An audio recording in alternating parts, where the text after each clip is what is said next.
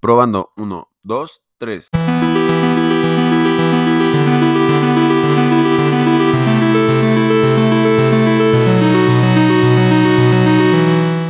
Leo Trujillo aquí con ustedes. El día de hoy vamos a hablar del poder de los símbolos. Y bueno, la razón por la que vamos a hablar de esto es porque siempre me ha parecido que de forma inconsciente buscamos ciertas historias y narrativas en las obras de ficción que tanto nos envigorizan día a día. Y partiendo de ahí siempre he tenido eh, la capacidad de ver pues ciertas imágenes o ciertos patrones simbólicos a lo largo de diferentes estructuras eh, de películas como héroes, como drama, como thriller, etcétera, etcétera. Así que obviamente esta curiosidad me ha llevado a investigar esta parte de las estructuras simbólicas.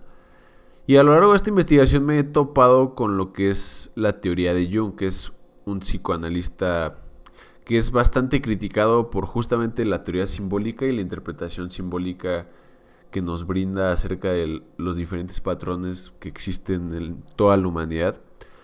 Pero como tal, eh, esta parte de dejando de lado la crítica, tomando lo que creo que es lo más científico que tienes por su parte, que obviamente no soy un experto y no puedo afirmar que todo lo que les vaya a compartir sea ciencia completamente cierta. Lo que sí es que son patrones que ustedes incluso si le prestan atención a la teoría, van a poder ver en diferentes eh, partes tanto de su vida, porque aplica a nuestra vida individual, como en, diferentes estructuras artísticas y, de comunicación social, ¿no? Entonces, de eso vamos a hablar hoy. Vamos a hablar de lo que representan los símbolos, eh, cómo cada símbolo evoca diferentes significados y por esto mismo a lo largo de toda la historia nuestros ancestros han escrito una enorme cantidad de historias que hacen referencia a significados muy profundos de la experiencia humana y estos símbolos al ser nuestro lenguaje más básico o el lenguaje de nuestro inconsciente, como lo planteaba Jung,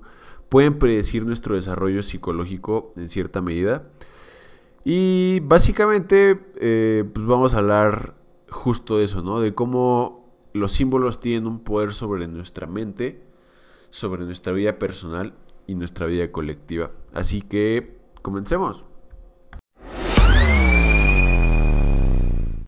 Y pues bueno, como tal, todo lo que voy a hablar viene del libro que es el último libro que Jung hizo en su vida, o siquiera colaboró en él, porque fue un libro con el que todos los allegados a Jung, las personas que lo tomaban como un mentor, decidieron realizar para las personas que no tenían un conocimiento técnico del área de la psicología.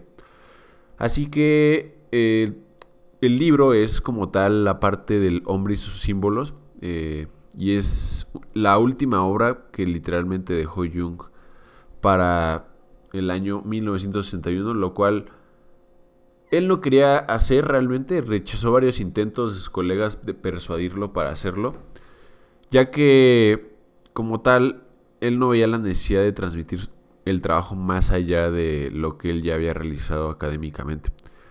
Pero en ese momento, en el momento en el que tuvo la disyuntiva de realizar esta labor, en ese momento dicen que él tuvo un sueño y en lugar de hablar con los grandes eruditos, él estaba hablando con un público general. Y eso fue el sueño que detonó como la parte de querer crear esta obra, ¿no? Porque Jung en, esencia fue aconsejado por su propio... Eh, a, a través de este sueño fue aconsejado por su propio inconsciente para poder trabajar las ideas y lograr el objetivo último de este último libro que dejó antes de morirse y que literalmente creo que fue ya sea unas semanas o unos meses antes de morir. O sea, fue literalmente lo último que hizo en su vida. Y básicamente es que las personas que no están familiarizadas con muchas de las cosas que son conceptos jungianos puedan entender a grandes rasgos de qué se trató su teoría. Y la verdad, si pueden leer el libro, se los recomiendo ampliamente. Realmente vienen muchísimos consejos de vida que no van intrínsecos como tal en el libro, pero que justamente van de la mano con incluso cosas que nosotros vivimos en el día a día si, por ejemplo, estás metido en el mundo de la autoayuda, ¿no? Como es muy posible que estés si estás oyendo este podcast. Porque últimamente él generó este concepto del que vamos a hablar y del que dejó constancia en este libro, que es la individuación.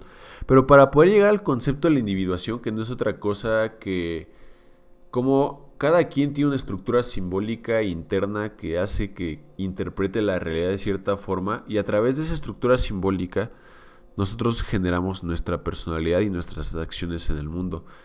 Pero él habla de que esa individuación es, no es otra cosa más que los símbolos más profundos de, en nuestro ser encarnándose a sí mismo o tomando vida. Y él para poder entender esta parte, esta última parte que les digo, pues obviamente vamos a empezar con la primera parte del libro, que es como tal el lenguaje del inconsciente, ¿no? Él, en la parte de acercarnos al inconsciente, que es la primera parte del libro, que está así le escribió Jung, que es la única parte que escribió Jung.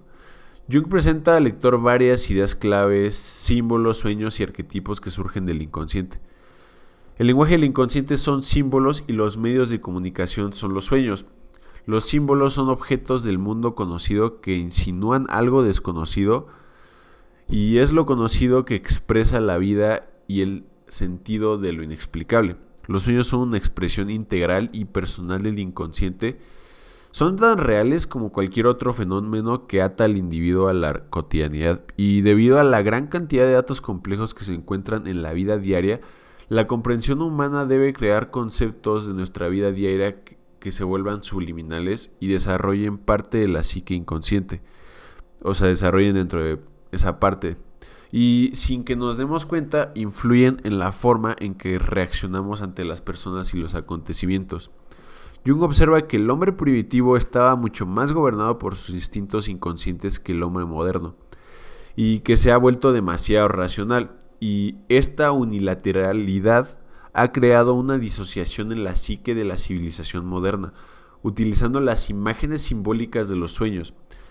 Jung descubrió que el inconsciente estaba transmitiendo información crucial para ayudar a toda la psique a alcanzar un equilibrio que la eh, actitud consciente o la vida consciente había reprimido. Y los sueños son los portadores de mensajes esenciales para las partes instintivas y incluso hasta racionales de la mente humana.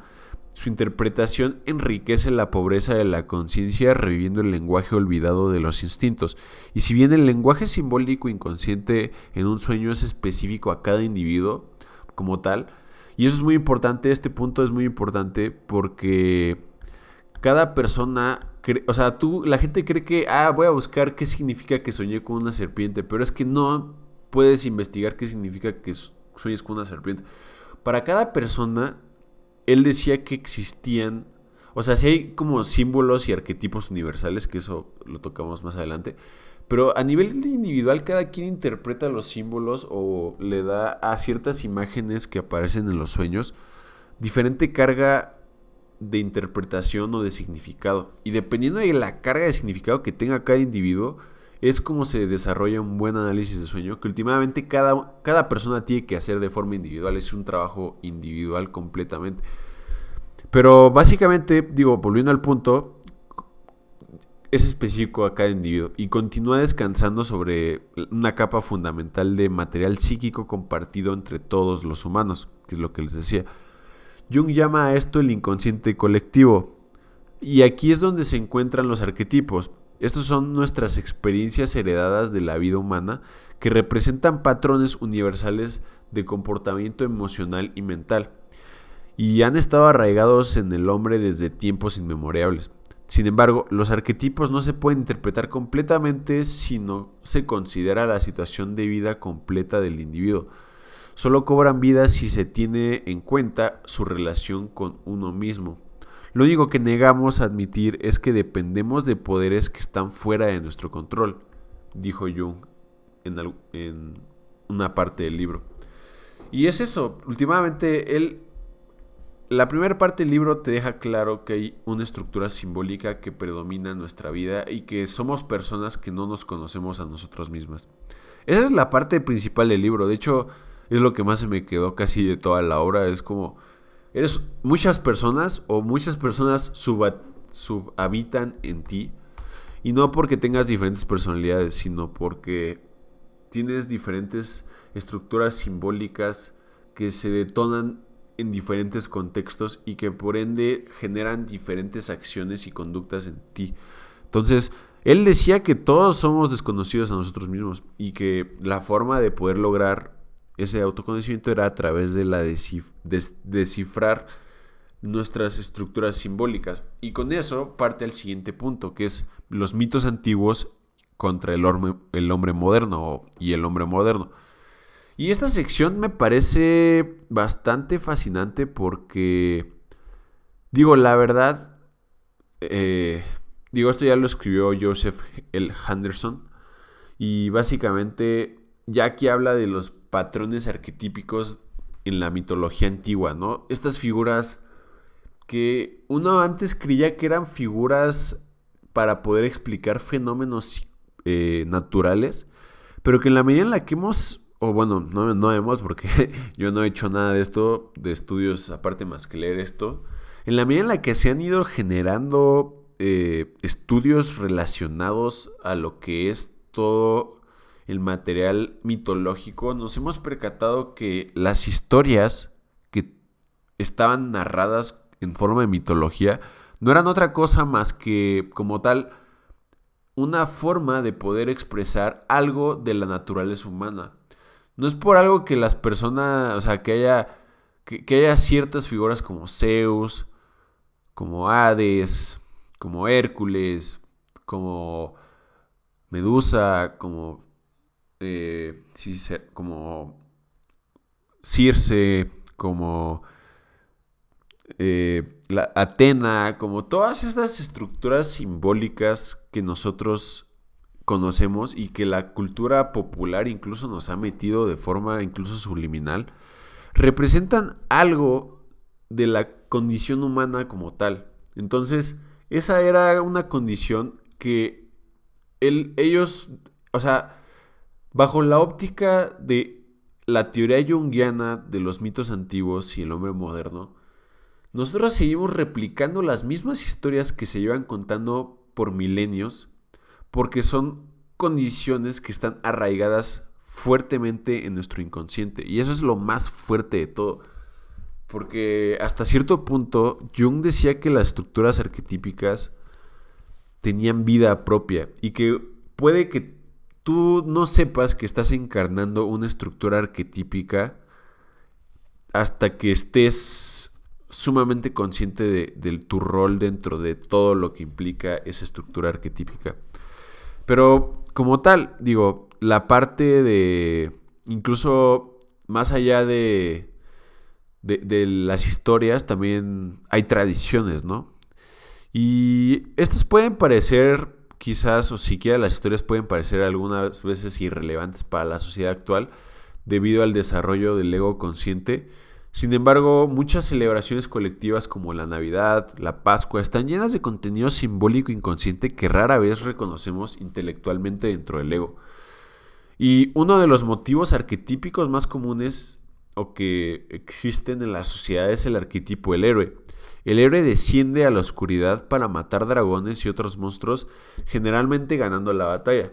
Y la función esencial del mito del héroe es el desarrollo de la conciencia del ego del individuo su, o sea, su conciencia de sus propias fortalezas y debilidades de una manera que lo prepara para las arduas tareas que la vida le enfrenta. La mayoría de las personas desconocen su sombra, que es otro arquetipo, que es el lado oscuro de la personalidad, que de hecho tengo un episodio que justamente hablo todo, de hecho es justamente un episodio en el que ahondo en ese arquetipo como tal, y porque me parece bastante interesante lo que representa en cada uno de, nosotros como individuos. Eh, y el héroe, por el contrario, eh, debe darse cuenta que esa sombra existe, ¿no? O sea, dejando de lado como tal esa parte. El héroe siempre tiene una sombra y debe aceptar sus poderes destructivos si quiere derrotar al dragón. Y antes de que el ego pueda triunfar, debe dominar y asimilar la sombra. Es lo que les decía en el capítulo pasado. Bueno, no, no pasado, no fue así como de los primeros que hice, pero el punto es que solamente se logra tener una completitud o se logra llegar a, a tu plenitud total, individual, psíquica, a través de la sombra. No puedes saltarte la sombra si quieres ser una persona completa. Entonces, esa es como la parte más interesante que, o sea, bueno, no la más interesante, pero una parte que genuinamente creo que eh, cuando se logra asimilar este acto heroico, este sacrificio representa pues la muerte y el renacimiento de una, de una persona. Entonces, la necesidad de símbolos de héroe surge cuando la mente consciente necesita ayuda de alguna tarea que no puede realizar sin ayuda o sin recurrir a las fuentes de fuerza que se encuentran en la mente inconsciente.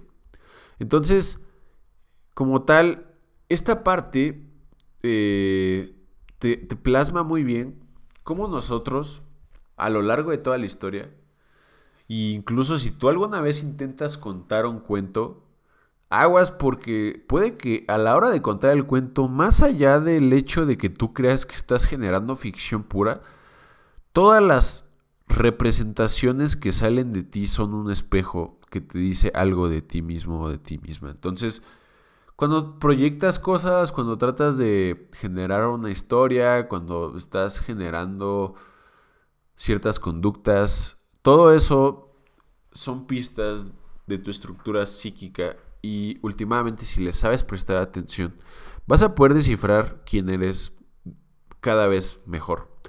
Porque, pues sí, como tal, él sí menciona que llegar a este proceso no es sencillo, o sea, llegar al proceso de individuación, que es la siguiente parte que escribe ML von Franz.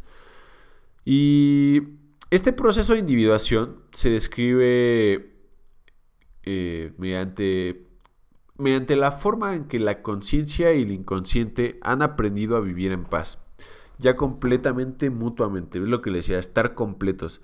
Y esto se reconoce como individuación porque es como tal la unión de todas las partes, o sea, como la cohesión de todas las partes que te hacen una persona individual. Y es que esa es la parte más importante de todo el libro, a mi forma de verlo, porque aborda la esencia de la filosofía de vida de Jung. Y es que el hombre se vuelve más completo cuando y solo cuando el proceso de individuación se completa. Si una persona se dedica a la individuación con frecuencia, tiene un efecto contagioso positivo en las personas que lo rodean. Jung interpretó alrededor de 80.000 sueños en su vida y descubrió que parecen seguir un patrón. Si uno observa sus sueños durante un periodo de años, verá que en ciertos contenidos emergen, desaparecen y luego vuelven a aparecer ciertos mensajes. Y este lento proceso de crecimiento psíquico es el proceso de individuación. Está impulsado por el inconsciente, que es la fuerza que guía el desarrollo psíquico. El ego actúa como un puente con el mundo exterior y tiene la capacidad de traer los elementos inconscientes a la conciencia. Pero la fuente de los sueños es lo que Jung llama el sí mismo o el ser, la totalidad como tal de toda la psique, que es diferente al ego y que es o como tal la conciencia. Y a menudo está representado por mandalas, que son esta estructura cíclica de patrones, ¿no? Y, y, es por eso, o sea, Jung vio que hay patrones que se repiten una y otra vez y que solamente cuando empiezas a hacer zoom out o cuando empiezas a alejarte a lo largo del tiempo, empiezas a ver la totalidad del ser, que por eso los mandalas suelen estar representados como un círculo. Y es que es eso, o sea, para tener una relación con el arquetipo del ser, uno debe enfrentar y asimilar la sombra y el ánima o animus, que el ánima como tal son los aspectos contrasexuales de la personalidad que cada uno llega a tener. Por ejemplo, si eres una persona masculina o que tiene una energía o una polaridad un poco más masculina, eh, tiene la, tienes el ánima, que es la personificación de todas las tendencias psicológicas femeninas en la psique de un hombre. O sea, es la mujer dentro, mientras que el animus es el hombre dentro. Y es lo mismo, dentro de las estructuras femeninas es la parte masculina. Entonces, una integración positiva de estos arquetipos puede poner la mente en sintonía con los valores internos correctos y por lo tanto abrir el camino hacia profundidades internas más intensas. Esto permite que un individuo sea más consciente de la actividad del inconsciente en las relaciones diarias con los demás y con el mundo mismo, evitando que el ego se infle y siendo más auténtico consigo mismo. Y creo que esta parte, la verdad a mí esta parte, pues me parece que es, es, es Jung decía que la, individuación es el proceso al que debe aspirar cualquier humano. Y creo que es verdad, o sea, porque no se trata como tal de desarrollo material, de desarrollo de bienes, se trata de un desarrollo psicológico que ocurre en las personas en la medida en la que logran integrar todas las partes que están fragmentadas de sí mismas. Entonces, en la, medida en la que se van o nos vamos, porque creo que este proceso es algo que todos hacemos de forma individual y separada y a veces ni con este nombre, pero en significado puede que sí lo sea por el proceso, pero es juntar todas las partes, es, es lo que decía Freud, que era integrar el mal dentro de nosotros mismos para poder con ese mal hacer un bien. Y es justamente el hecho de que los símbolos, en los símbolos, o sea, lo más importante de todo esto es que los símbolos actúan como un espejo, reflejando nuestros deseos más profundos y nuestros miedos y nuestros potenciales más altos. Así que nos ayudan a integrar, reconocer y aceptar partes de nosotros o de nosotras que nosotros habíamos rechazado por completo y que habíamos tenido mucho tiempo sin querer ver qué había en esas partes de nosotros porque no nos atrevíamos a enfrentar a la persona que está en el espejo. Y ese es el proceso de individuación. El proceso de individuación es aceptarte completamente, integrar todas las partes. Obviamente suena muy simple, o sea, yo lo estoy diciendo ahorita como si fuera la cosa más sencilla del mundo.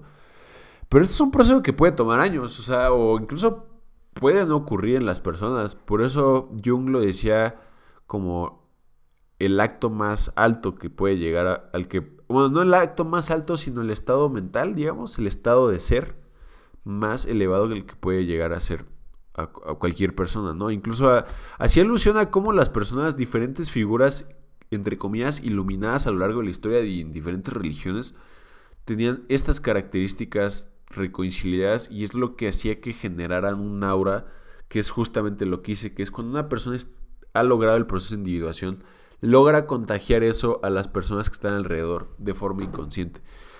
Y es que es eso, solamente cuando te liberas de las cadenas de ti o de tu mente, es cuando puedes empezar a inconscientemente generar un cambio positivo en tu sociedad porque estás reconociendo y rompiendo patrones no funcionales dentro de tu mismo actuar. Así que esa es una parte muy importante. Todo esto obviamente se toma con un grano de sal y puede sonar un poco metafísico, pero si investigando un poco más el proceso de individuación, creo que es bastante sólido.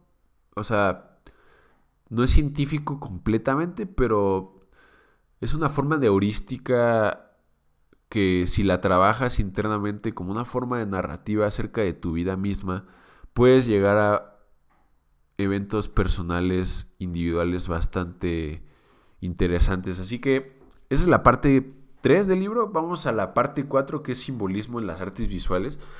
Aquí en esta parte lo hizo Aniela Jaffe, que es eh, una igual allegada de Jung y demuestra el interés recurrente del hombre por los símbolos del inconsciente. Y, nos habla de cómo ya las artes visuales y en general todas las formas de arte han logrado o han tratado de plasmar estas estructuras simbólicas dentro de estas mismas artes. Y es que las artes visuales nos deleitan como una apelación constante al inconsciente. El artista puede verse como el portavoz del espíritu de su época y está controlado por las fuerzas del inconsciente. Las personas no tienen ideas, las ideas tienen a las personas. Por ahí decía Jung. Y es que aquí en esta parte del libro, Jaffe nos lleva a través de una historia del arte desde la óptica de la psicología analítica, que es justamente esta parte que hizo Jung. como tal. Psicoanalista como tal no era Jung, Jung era un psicólogo analítico, que es justamente esta parte de símbolos, arquetipos eh, y así. Entonces, afirma que tres motivos simbólicos centrales están representados continuamente a lo largo de la historia de la humanidad. La piedra, el animal y el círculo. Los humanos comenzaron a ordenar piedras y tallarlas para indicar la divinidad y el espíritu que se encuentra en la piedra misma. Los animales se han documentado continuamente a través de pinturas rupestres como adorno u objetos de veneración. El motivo animal es un símbolo de la naturaleza instintiva del hombre. La aceptación de nuestra naturaleza animal es esencial para lograr la plenitud. Los seres humanos a lo largo del tiempo y las culturas siempre han utilizado el círculo como símbolo de integridad. Y Jung equiparó esto simbólicamente como una representación del yo, que era el ser. Y al volverse hacia el arte moderno, eh, Jafé sostiene que refleja la naturaleza disociada de la era humana, consecuencia de una, extremadamente, de una era extremadamente racional, que se aleja de muchos aspectos instintivos eh, humanos, ¿no? Y, eh, también habla justamente de cómo a través del arte, si tú te enfocas, ni siquiera, lo, o sea, si tú tratas de dibujar algo y a veces ni siquiera lo haces con un interés de mostrárselo a nadie, lo haces solamente porque es arte y es una forma de expresión emocional, te vas a percatar que si lo analizas, o sea, yo por ejemplo a veces lo llegaba a hacer, dibujaba y dejaba que saliera de mí, o sea, era como si tomara control de mí algo internamente que después iba a ser un mensaje para mí, para descifrar y, poder entender aún más mi estructura psíquica y simbólica. Que últimamente, o sea, bien, creo que puede llegar a sonar como bies estas cosas que digo, pero si hay un aspecto de cómo la neuro la parte neurofisiológica va de la mano con nuestras creencias. Entonces, a través de estas historias se activan mecanismos muy primitivos que nos permiten acceder a fuentes de energía que nosotros no teníamos acceso a sin estas historias. Y es que es justamente eso, ese es el poder de los símbolos que nos permite a través del arte, a través de estructuras simbólicas de diferente índole, no necesariamente tiene que ser algo visual, o sea, también pueden ser representaciones lingüísticas, porque eso ya es un poco más complejo, pero es en esencia lo mismo. Nos permiten acceder a ciertas emociones y últimamente las emociones son poder, o sea, si tú aprendes a generar un dominio muy sólido de tu estado emocional, tienes un arsenal muy poderoso de energía y no significa reprimirlo, porque mucha gente cree que tener control de las emociones son reprimirlas. Para nada, o sea, es canalizar las emociones y redirigirlas hacia algo que sea óptimo para tu condición. Jamás reprimirlas es aceptarlas y ocupar esa energía que te brindan.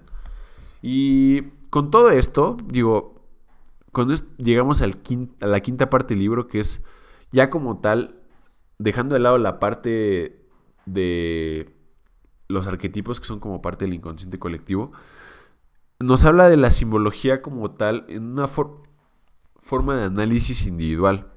Y es que eh, muchas cosas que ocurren, como ya hemos platicado en, en nuestra estructura simbólica personal, ocurren de forma muy individual y lo que uno sueña tiene un significado muy único para cada uno.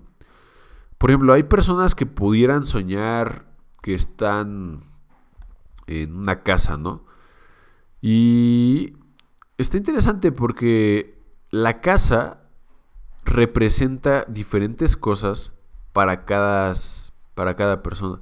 Para una persona, una casa puede representar un lugar tranquilo, pacífico, amoroso, donde se puede sentir bien. Y para otra persona puede representar algo completamente diferente y completamente opuesto a eso. Entonces, cada sueño tiene una interpretación individual que tienes que hacer como persona. Y obviamente requiere, primero, que te acuerdes de los sueños. Y segunda, que tengas la diligencia para que una vez que entiendas un mensaje coherente, de acuerdo a lo que tú sabes que signifique sueño, puedas generar acciones.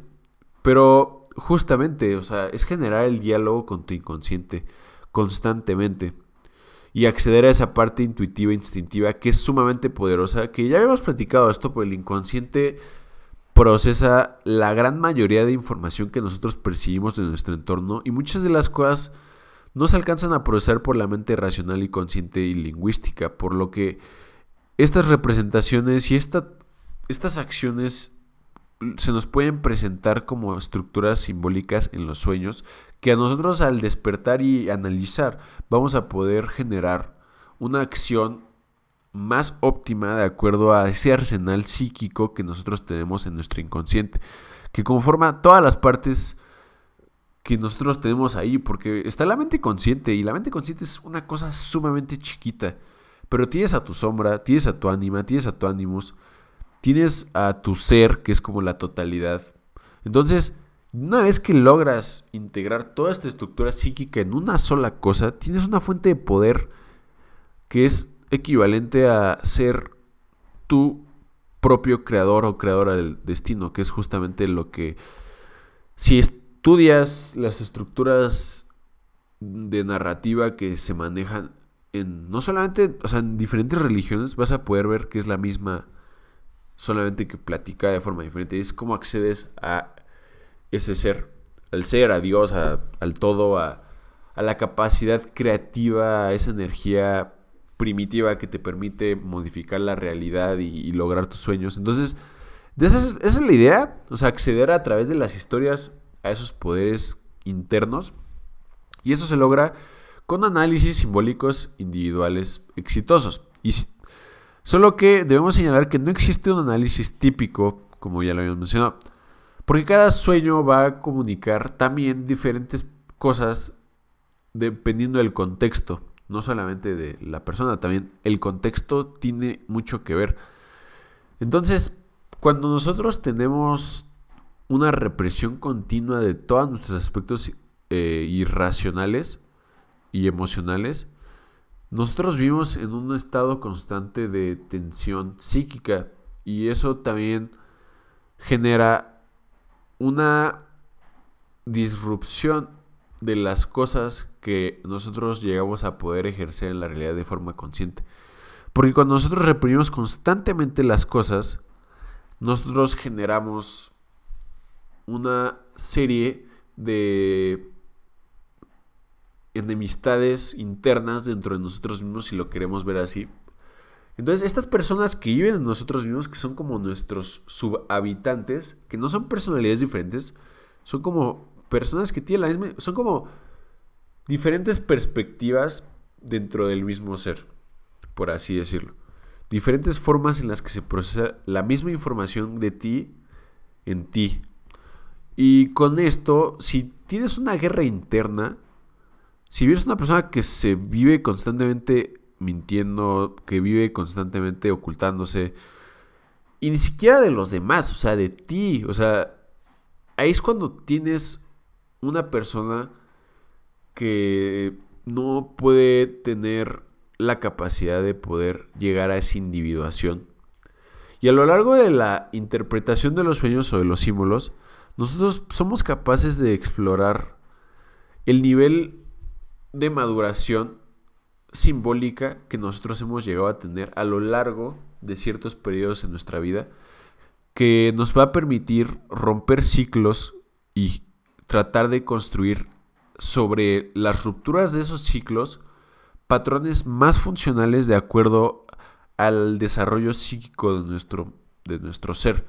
Y esa es la aventura real de la que habla Jung. O sea, y, mucha gente asume que el, el, el Hero's Journey, el arquetipo del héroe, que es como, ya saben, el Hero's Journey, este, hay un problema, el héroe se mete al inframundo, pelea contra un dragón, obtiene un poder eh, superhumano, sale del inframundo, salva la tierra, regresa al mismo ciclo. Entonces, no solamente tiene que ser externo, o sea, muchas cosas también son internas. O sea, los arquetipos...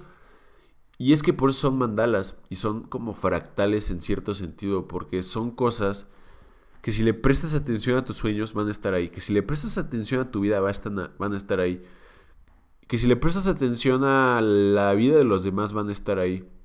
Entonces es, son patrones recurrentes que se están alimentando constantemente dentro de nuestra vida personal y colectiva. Y en la medida en la que tú logras entender tu estructura simbólica, puedes entender de qué forma estás jugando un rol dentro de la armonía del colectivo. Porque sí, o sea, simbólicamente tú te adaptas a las necesidades simbólicas del grupo. No, no sé si me explico, o sea, tú generas esta estructura de acuerdo a lo que el grupo dicta, pero a la par tú tienes una percepción individual de esa estructura, lo que hace que seas una persona. Y bueno, ya para, digo, para hacer este punto, no, no me ahondé mucho en la parte de, de como tal los símbolos. ¿Qué símbolos existen? Porque eso, hay una infinidad de símbolos y una infinidad de mitologías y una infinidad, infinidad de interpretaciones. Lo que sí quiero recalcar son tres cosas que a mí en lo personal se me quedaron en este libro, que es el primer punto que ya les dije, que es que eres una persona que no se conoce, o sea, todos lo somos.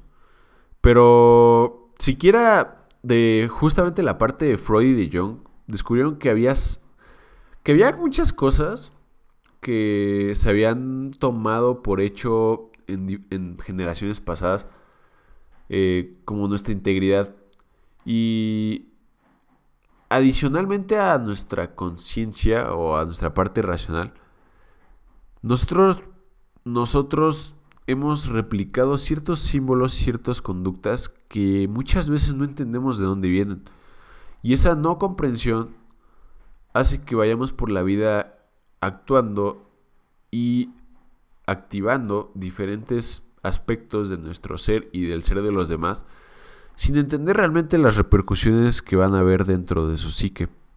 Y creo que por eso es muy importante entender este tema de los símbolos, porque lo ves en el cine, o sea, yo cuando veo una película, y este es el ejercicio que quiero plantearles porque yo lo hago, no solo me fijo en qué, o sea, en la historia, aunque la historia misma te dice la estructura de narrativa simbólica que hay, sino justamente lo que significa cada cosa, o sea, qué significa que el héroe haga ese acto, qué significa que, por ejemplo, cuando Horus peleó, Horus, el dios de o sea, el, ojo, ¿no? Digamos, pelea contra Seth, que es el dios del inframundo en la mitología egipcia. Pierde un ojo. ¿Qué significa eso? O sea, ¿alguna vez se han puesto a pensar? Para mí significa que cuando te cuando eres independientemente de tu fortaleza, cuando eres un Dios poderoso, bueno, al enfrentarte con el mal, tu conciencia se daña. Y la forma en la que reestructura Seth, más bien Horus, su visión, es que vuelve con la fuerza creadora que lo engendró, que es la cultura últimamente, ¿no? Con la cultura puedes sanar esa parte. Y el punto es que en todas las historias puedes encontrar ese tipo de significados si sabes profundizar bien. Y no solo en las historias, o sea, en la cultura de tu sociedad, si prestas suficiente atención, vas a empezar a ver patrones que si eres muy analítico y si sabes qué simbolizan y si sabes qué arquetipo está en juego, puedes hasta cierto punto jugar con eso. Pero bueno, ese es otro punto. El punto es ese. Hay alguien dentro de ti que no conoces. El segundo punto es que abraces todas las partes fragmentadas que pueden llegar a estar en ti, que es tu sombra, tu ánima o tu ánimos. Y es que en historias los o sea, los guerreros pelean contra dragones y salvan a damiselas.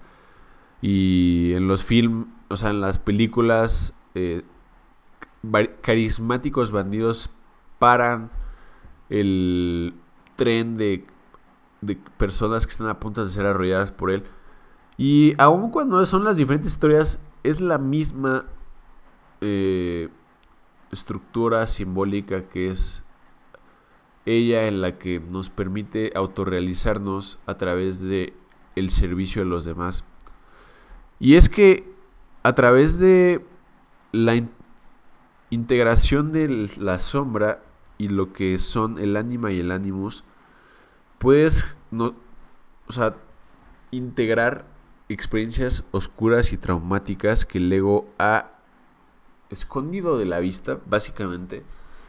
Y a través de la integración del ánima o el animus, dependiendo de la polaridad sexual en la que te consideres que estás, pues digamos que vas a poder tener una mejor relación con el otro sexo en la medida en la que puedas integrar cada vez mejor estos aspectos del ánima o el ánimos. Entonces, uno, la sombra te va a dar esa capacidad de poder sanar la oscuridad y poder navegar la oscuridad y poder entender la oscuridad y poder entender la maldad y poder actuar contra la maldad de forma consciente. Y el ánima y el ánimos te va a regular la parte de las relaciones con las diferentes polaridades sexuales que existen. Y es que es eso, o sea, de eso es el segundo punto, o sea, es integrar esas partes, trabajar en ellas. Cada quien tiene una historia diferente y esto va a aplicar diferente a cada persona y obviamente cada persona va a entender diferente este mensaje.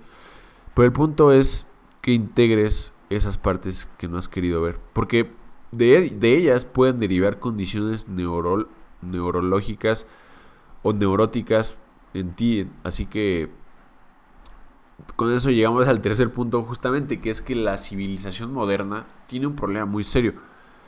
Y es que mucha, o sea, pónganse a pensar, o sea, vivimos una epidemia, y esto obviamente a raíz también de la pandemia y muchas cosas, pero muchas personas eh, a lo largo de, de lo que ha sido la última década han incrementado la ansiedad, su ansiedad y la depresión, y obviamente tiene sus raíces también en ciertas condiciones socioeconómicas y muchas cuestiones así. Que digo, tampoco es completo el caso porque se ha habido un progreso pequeño pero gradual hacia un mundo ligeramente más equitativo. Que equitativo no es lo mismo que abundancia completamente, pero el punto es que la inconsciencia de estos aspectos que gobiernan nuestras vidas genera que no sepamos cómo actuar en diferentes condiciones, que a largo plazo si nosotros tenemos el arsenal de los aspectos o de, de los pilares de nuestra estructura psíquica bien integrados, nos pudieran beneficiar para tomar decisiones que están más alineadas a nosotros y nuestro proceso de individuación. Y es que ahorita todo es rápido, todo es simple, todo no incluso tiene que representar algo o, incluso puede que no tenga ningún valor simbólico, entre comillas, porque todo tiene un valor simbólico. Incluso si no estás de acuerdo con esta filosofía que es, o bueno, esta perspectiva de la psicología que es de Jung, sí podrás irte a lo largo de la del psicoanálisis y entender que últimamente la realidad que percibimos es simbólica todo lo que percibes es simbólico. Eh, nada de lo que percibes es realmente como es en la realidad. Tú estás percibiendo a las personas y a cada cosa que ocurre desde el filtro de tu percepción individual y de los símbolos que predominan en tu mente. Y en la medida en la que haces consciente e integras esos aspectos de tu personalidad en tu vida diaria, debería decir, es cuando vas a poder tener una llave para la puerta que te va a dar acceso a la inmensidad de lo que vas a poder ser si logras acceder a la individuación. Y básicamente con eso quiero dejar el episodio de hoy. No quise meterme muchísimo al detalle, traté de hacerlo lo más corto posible, pero bueno, creo que ya nos extendimos aquí 40 minutitos nada más. Pero espero haya sido de utilidad. Si te gustó este episodio, no dudes en compartirlo, mandarme mensaje. Si tienes alguna duda, algún comentario, si no estás de acuerdo con algo, claro que yo estoy dispuesto a debatir esto porque yo no creo que esto sea una certeza completa y una verdad absoluta, pero creo que es una perspectiva bastante interesante de lo que es nuestra vida simbólica, así que Leo Trujillo se despide aquí, les deseo un excelente día, tarde, noche, donde sea que hayan escuchado esto y bye.